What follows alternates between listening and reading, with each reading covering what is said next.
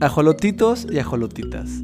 El día de hoy les platicaremos de la identidad alimentaria con dos invitadas muy especiales de Maela, Movimiento Agroecológico de América Latina y el Caribe. Nos platicarán las acciones que localmente se llevan a cabo para promover la identidad alimentaria en los estados de Veracruz y Tlaxcala, en México, además de los retos a los que nos enfrentamos para poder tener una dieta saludable los vicios que persisten con los alimentos superprocesados y la comida chatarra. Preparen su garnacha local soberana para botanear con nosotros. Bienvenidos a la Garnacha Científica, el podcast donde te preparamos botanas para tu cerebro y te freímos la mente con lo más interesante de la ciencia detrás de lo cotidiano.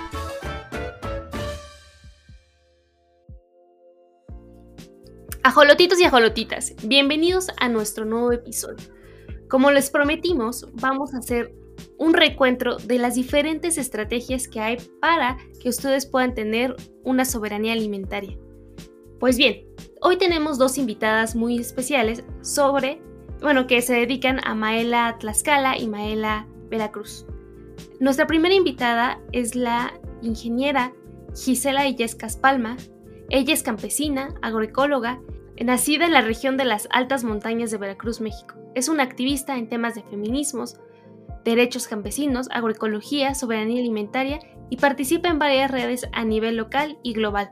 Actualmente es gerente de la marca Café Café y es promotora del modelo de producción café agroecológico. Nuestra segunda invitada es Alicia Sarmiento Sánchez. Ella es integrante del grupo Vicente Guerrero, fundadora del Mercado Alternativo Agroecológico de Tlaxcala impulsora de la primera legislación del estado de Tlaxcala para la protección nativo logrado en 2011. Pues muchísimas gracias por estar con nosotras y con Eve y pues les damos la más cordial bienvenida. Sí, bienvenidas. Me gustaría empezar con, eh, con, con Alicia y que nos empezara a platicar un poquito qué acciones están haciendo localmente en Tlaxcala para promover la soberanía alimentaria. Muy bien, gracias, muy buenos días. Este, gracias por la invitación y la introducción. Eh, también soy campesina, eh, también produzco en mi parcela y es un orgullo ser de esta etnia campesina. Y decirles que en la organización, desde hace más de 35 años que trabajamos, yo soy la tercera generación, y se trabaja sobre todo en prácticas agroecológicas porque teníamos un deterioro en el en las tierras bastante grande, ya no se producían suficientes alimentos, ya que, este, híjole, a la mitad de, ciclo ya se tenía que comprar maíz. Entonces eh, nuestros abuelos, nuestros papás ya se llamaban campesinos compra maíz, ¿no? Porque no, no había buena producción.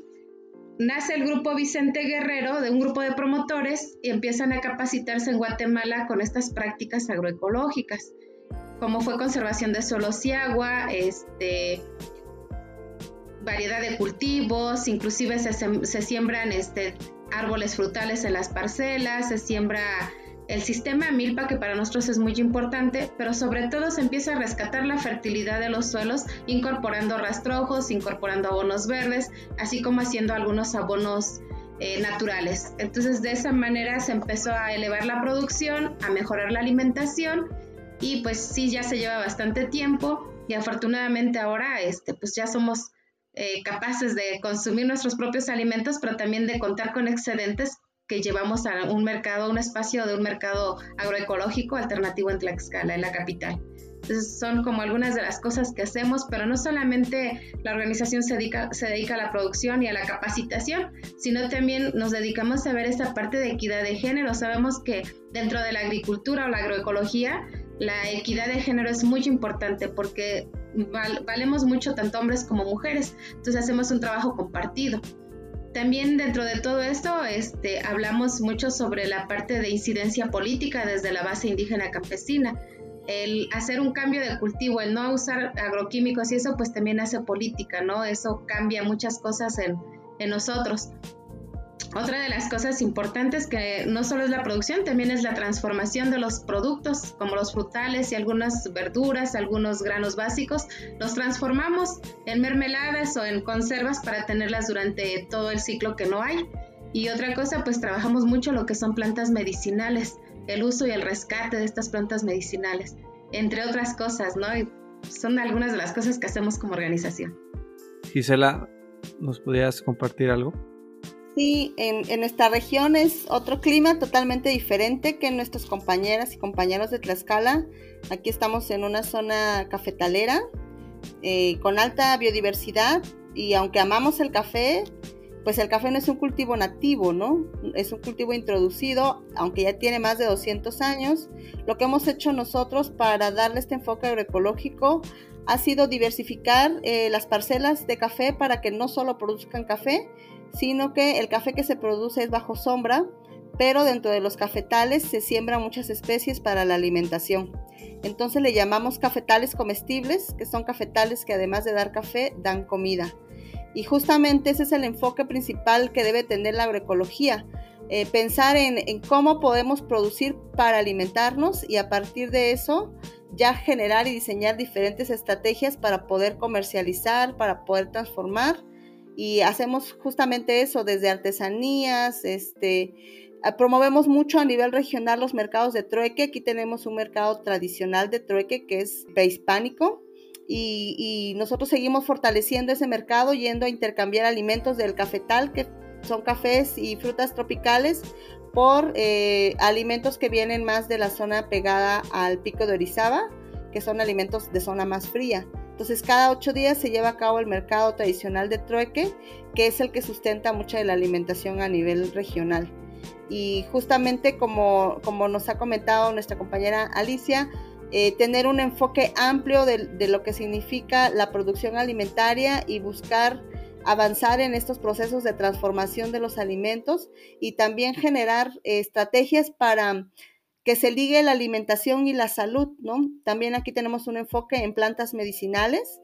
Eh, hemos hecho un rescate, hemos eh, rescatado las plantas medicinales de los cafetales de la región centro y a través de eso pues tenemos toda una línea de productos de herbolaria que se llama Mujer que Sana, que justamente lo que busca es que centremos la mirada en los alimentos y la salud para lograr el buen vivir, ¿no? Y ya el, producto que tenemos para comercializar, que es el, digamos, el que genera mayores ingresos, que es el café, se convierte en una estrategia más dentro de un montón de pequeñas estrategias para asegurar el, buen vivir de las familias campesinas, ¿no? Bueno, vemos que, que, nos han descrito un poco cuáles son las estrategias que ustedes tienen, bueno, que están teniendo para promover la soberanía alimentaria. Sin embargo, también quisiéramos que nos pudieran platicar un poco sobre sus retos. No sé si Alicia nos quisiera platicar un poco al respecto. Eh, sí, hay varios retos, yo creo que muchos, pero voy a hablar solamente de algunos. Para mí un reto es esta parte de que se dije que se dice que en México hay un problema alimentario muy fuerte sí se dice que es un problema, pero lo que yo me he dado cuenta que eh, los gobiernos pues no han, puesto algunas políticas o han hecho algunas cosas para que esta, esta hambre no se, no se vea como ellos la ven. Nosotros desde nuestra parte de producción de, y de consumir lo que producimos sentimos que no, no debería de haber esta hambre.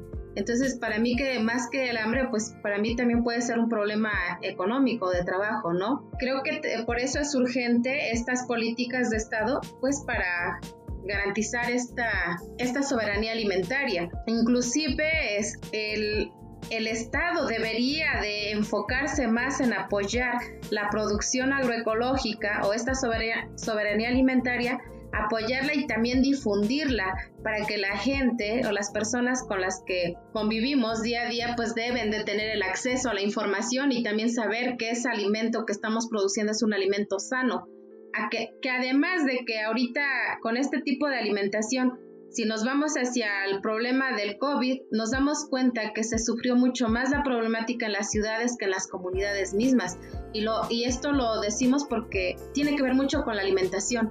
O sea, la gente está más fuerte, mejor nutrida, mejor preparada para recibir este tipo de, enfermedades. No quiere decir que seamos inmunes, pero por lo menos sí tenemos este, mayores eh, formas de, enfrentar este problema del COVID. Entonces, considero que los gobiernos deberían de voltear la mirada hacia este tipo de producción y de este tipo de soberanía alimentaria, pues para que de verdad eh, se le apoye eh, no solo económicamente hablando, sino también con herramientas, sino también con capacitaciones, asesorías y difusión, sobre todo difusión hacia las ciudades, hacia los pueblos más grandes, ¿no? Creo que para nosotros esos son retos muy importantes. Ahora otro reto al que nos enfrentamos es esta, estas imágenes que nos llegan de televisión, de radio, de lo que sea, hablando de, comida chatarra más que de la comida sana que nosotros producimos. Por eso digo, hace mucha falta información y comunicación desde las comunidades hacia las ciudades para decir, el cambio en la alimentación es básico, es elemental y ese nos va a ayudar a fortalecer nuestra salud y hacer frente a todo este tipo de enfermedades que nos llegan.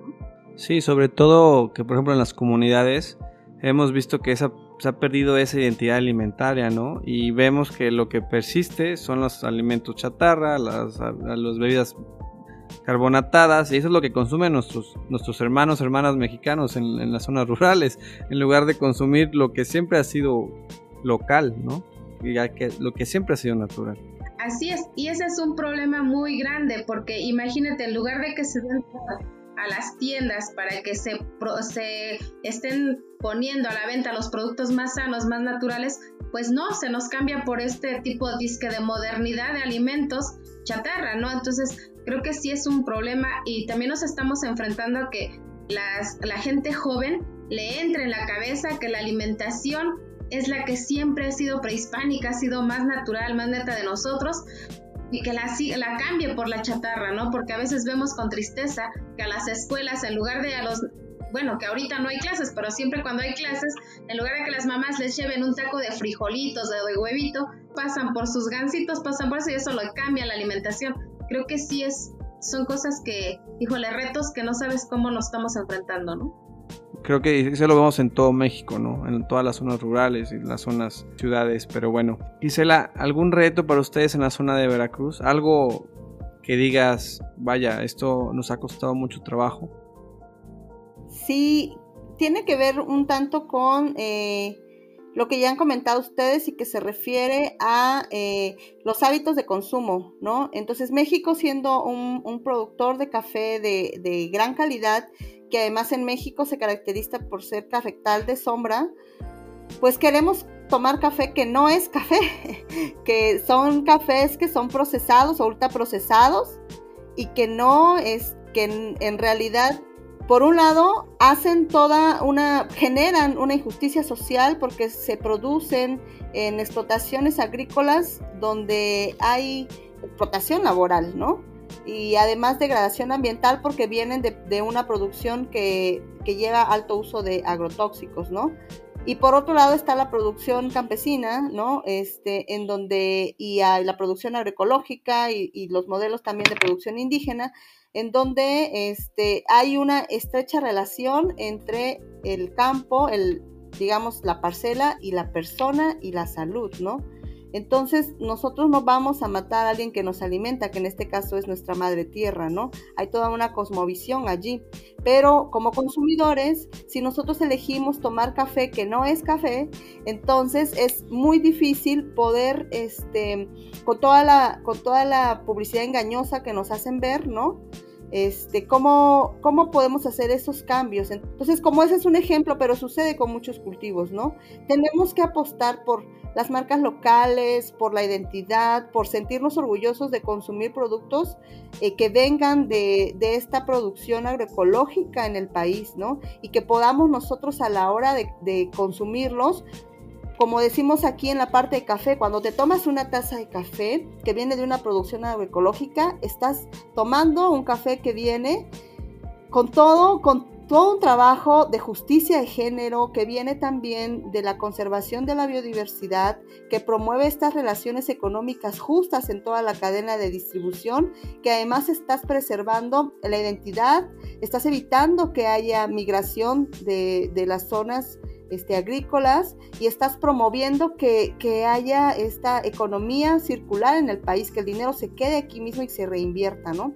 Y creo que como consumidores tenemos mucho que avanzar en ese aspecto. La ley de etiquetados en México, hemos sido pioneros en el país de tener esa ley, pero tenemos que hacer más conciencia, ¿no? Yo creo que muchas veces eh, los medios de comunicación son engañosos y nos hacen sentir que si consumimos tal o cual marca, tenemos tal o cual estilo y somos mejores personas. Pero creo que tenemos que regresar a nuestra raíz, a lo que somos como país y que tenemos muchos productos, somos centro de origen de, de, muchos, de muchos de los productos que son importantes para la alimentación en el mundo y que tenemos que aprender a consumirlos y que cada vez que los consumamos sintamos pues ese arraigo, sintamos que nuestros pies se hunden en la madre tierra y somos parte de este territorio y a partir de ahí podemos florecer de una manera más sana, ¿no? Y no a través de la explotación, la marginación, la injusticia, ¿no? Sí, sobre todo que, por ejemplo, tú dices, somos mayores productores de café y qué tanto conocemos el café realmente, ¿no? Tú, tú mismo lo has dicho, consumimos productos ultra procesados que ni siquiera son hechos aquí, los importamos. Y eso pasa también con el chocolate, pasa con... Por lo que entiendo, es una cuestión de educación, ¿no? Sobre todo las, a las generaciones más chicas que puedan entender esta diferenciación entre cómo se hacen las cosas. Y acercarlos más al agricultor, al campo, que sientan esa identidad.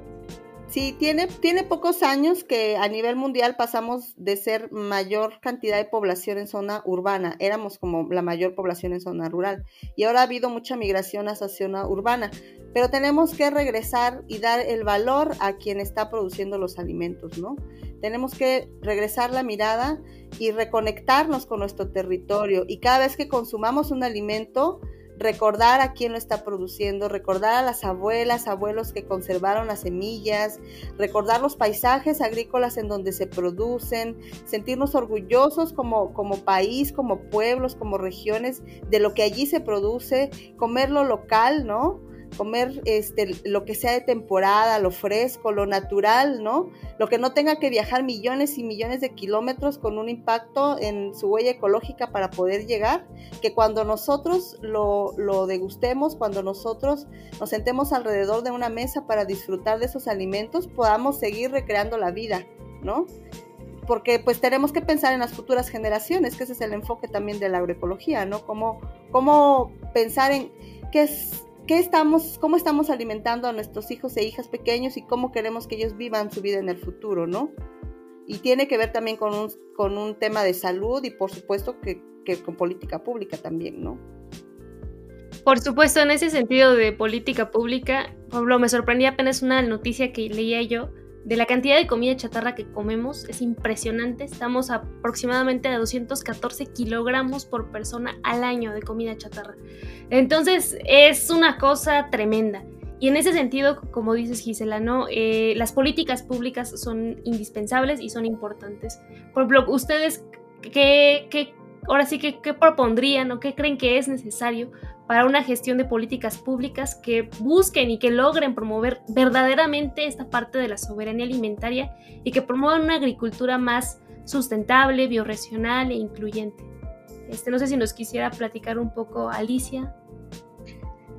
Pues mira, yo considero que hacer estos cambios eh, necesarios para esta gestión o en incidencia política, una de las cosas que debería de iniciarse es es en el modelo educativo que se tiene. Un cambio en el modelo educativo porque desde la, desde la escuela, desde pequeños a los niños ya se les enseña a que si comen un tipo de, de, alimentos y esos son buenos, pero no se les enseña a producir, no se les enseña a reconocer el trabajo del campesino, de la campesina en campo, no se les enseña a decir esta comida es la que es más sana. Yo considero que debería de haber cambios en, en esta parte educativa donde se les incluya a niños y niñas a, sembrar, a empezar a cultivar algunas de las cosas en sus escuelas. Yo creo que eso sería muy importante. Otra cosa es que también hablar sobre el arraigo y el orgullo de pertenencia, de seguir en nuestras parcelas, no quiere decir que porque alguien ya es universitario, preparado, se olvide uno de que venimos de una comunidad, venimos de gente campesina, venimos de campo y qué bueno que eso se retome y se regrese, porque hay mucho conocimiento también científico, este, hay muchas cosas muy buenas que de repente ya no se vuelven, ya no se devuelven al campo y eso sería muy importante, ¿no? Empezar a hacer también esta vinculación entre de la parte investigadora con la parte indígena campesina para lograr una buena, un buen cambio de político va a ser importantísimo, porque si bien es cierto que nosotros como campesinos, campesinas, tenemos el conocimiento práctico, también tenemos que tener en cuenta que el conocimiento científico es muy importante y viene a reforzar toda esta práctica. Creo que aquí había que hacer esa parte de, de hacer esa vinculación más real, más concreta.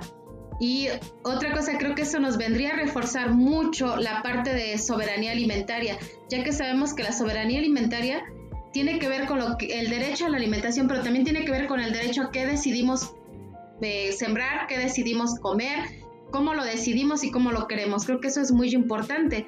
Y todo esto con la parte de la agroecología, miren, la agroecología más allá de verlo como elementos dentro de la parcela, donde hay biodiversidad, donde hay muchas cosas. Yo creo que la, agroecología es tan bondadosa que nos enseña a organizarnos, desde a nivel familiar, a nivel comunitario, hasta a nivel regional. Nos enseña a organizarnos porque así vive la agroecología, de una forma organizada dentro de las parcelas.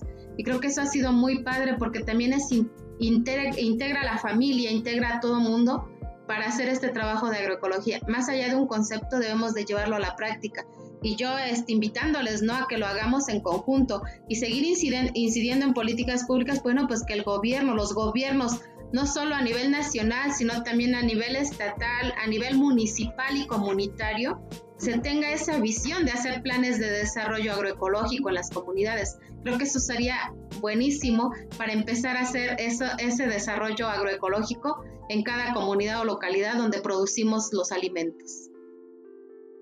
Súper interesante todo esto que, nos planteas, incluso al, llevarlo a nivel educativo. Gisela, no sé si nos quisieras plantear algunas de tus propuestas. Sí, algo muy importante para poder lograr la soberanía es asegurar que todo lo que se necesita para la producción de alimentos esté en manos de quien lo produce. Y me refiero al acceso al agua, quién está detrás, de quién controla el agua en el país y cómo, cómo las comunidades que han sido guardianas de los territorios tienen que tener acceso al agua, ¿no? A las semillas, ¿no? A la preservación de las semillas, a la no importación de semillas, ¿no? A que no se, no se siembren, digamos que semillas genéticamente modificadas que impactan en las regiones a la hora que se, que se distribuyen en los territorios, eh, porque, porque devastan, pues, ¿no? Em, acaban con mucha de la biodiversidad que está ahí. Y creo que también tiene que ver con políticas económicas, ¿no? ¿Qué tanto se importan alimentos? Eh, cuáles alimentos tienen, em, cómo ha crecido en México, por ejemplo, la importación de maíz amarillo en el país, por ejemplo, ¿no? Y, cómo ha habido este ha habido, ha habido el mismo gobierno, otros gobiernos han promovido que se, que se siembren paquetes tecnológicos dependientes de agrotóxicos para la producción ¿no? de los granos básicos. Entonces creo que eso debe de, de limitarse cada vez más y también es importante como promover los mercados locales, ¿no? Creo que en las comunidades a veces se piensa que cuando llega un supermercado es que ya se generó desarrollo y no es así, ¿no? Porque todo ese capital es, viene de productos ultraprocesados que vienen de fuera y que se llevan el, todo el dinero que se de la comercialización de esa región. Y cómo tenemos que eh, seguir promoviendo que los mercados locales, los mercados tradicionales, ¿no? Que vienen con productos de temporada se sigan promoviendo y, debemos darle esa revaloración, ese resignificado al campesinado, esa dignificación del campesinado, de sentirnos orgullosos de ser un país productor de alimentos, sentirnos orgullosos de las regiones en donde estamos y lo que allí se produce, de todo lo que aportamos al mundo y de todo lo que se prepara, porque una cosa es la producción y, la otra es ya toda la parte que tiene que ver con la gastronomía, ¿no? Que también creo que tenemos que trabajar en eso, ¿no? ¿Por qué es tan importante y nutritivo comerse un rico tlacoyo, por ejemplo, ¿no?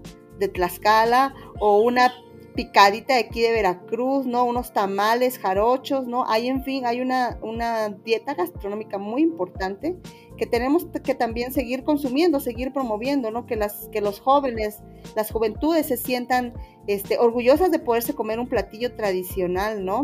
El local, de temporada y que viene cargado de toda esa magia de, de, lo que implica una producción de alimentos, que va más allá de un acto mecánico, que tiene que ver también con una parte espiritual, ¿no? Y que creo que ahí también hemos como perdido el piso, ¿no? De pensar que solamente estamos comiendo y nutriendo un cuerpo, pero no pensamos que también estamos nutriendo el espíritu y cómo, cómo a través de estos alimentos eh, agroecológicos, campesinos, indígenas, tradicionales, no orgánicos, podemos también, eh, pues, que nos regrese el espíritu al cuerpo y que nos regrese el espíritu a nuestro país, que tenemos mucho que aportar y, y disfrutar como país también de todo lo que tenemos y sentirnos orgullosas y orgullosos de todo eso, ¿no? Bueno, ahora que mencionas el hecho de cómo fomentarlo, ¿no? Este, me gustaría saber, para que nuestros este, ajolotitos y ajolotitas que nos están escuchando sepan también, cuál es la garnacha local de temporada que les puedan recomendar. Por ejemplo, empezamos contigo, Gisela. Aquí varía todo el año, pero en esta temporada lo que tenemos de manera local son las chicatanas, que son unas hormigas eh, y con esa se hace salsa, entonces ya con la salsa se puede, se puede cocinar como las, las típicas eh, picaditas, que son como sopes, creo que le llaman en la región centro, y que van con salsa de chicatana, ¿no? Esa es la garnacha tradicional de esta temporada, ¿no? Porque va variando en cada ciclo, ¿no? Y ahorita hay muchísimos quelites por la temporada de lluvia, hay diversidad de quelites, entonces también se acompañan quelites guisados en diferentes formas, en salsa, con, carne de puerco o solamente con cebolla, al vapor, en caldo.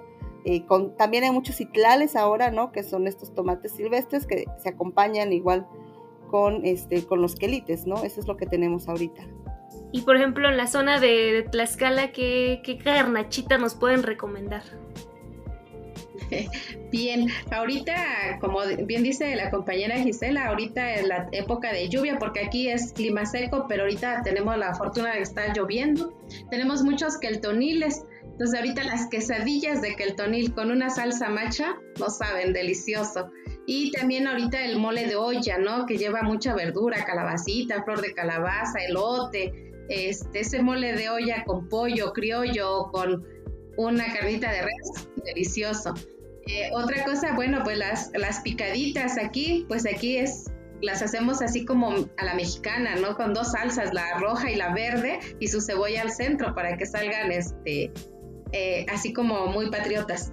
Entonces ahorita pues hay mucho tomate, inclusive en la zona, se está produciendo y ahorita es la cosecha que tenemos. Eh, aparte de eso, ahorita también está el chinicuil, que ahorita va saliendo del maguey, se hace una rica, deliciosa salsa de chinicuiles y que también se acompaña con las memelitas. Eh, otra cosa, bueno, lo que no nos pueden fallar pues son los deliciosos misiotes, ¿no? El misiote tocatlán que lleva tomatitos, cebolla, nopales y todo lo que es del campo. Y también lo podemos acompañar con carnita o con pollito criollo, como les guste. Pero hay una variedad de platillos en este momento. Pues no sé ustedes, jolotitos y jolotitas, pero a mí ya me dio hambre. Ya con todos estos guisaditos y esas garnachitas, ya, ya se me abrió el apetito. Pero bueno, pues este, les queremos agradecer a nuestras invitadas. Y pues ya saben, ajolotitos y ajolotitas, síganos en nuestras redes sociales como Instagram y Facebook. Nos pueden encontrar como La Garnacha Científica. Y como siempre, los invitamos a botanear la ciencia.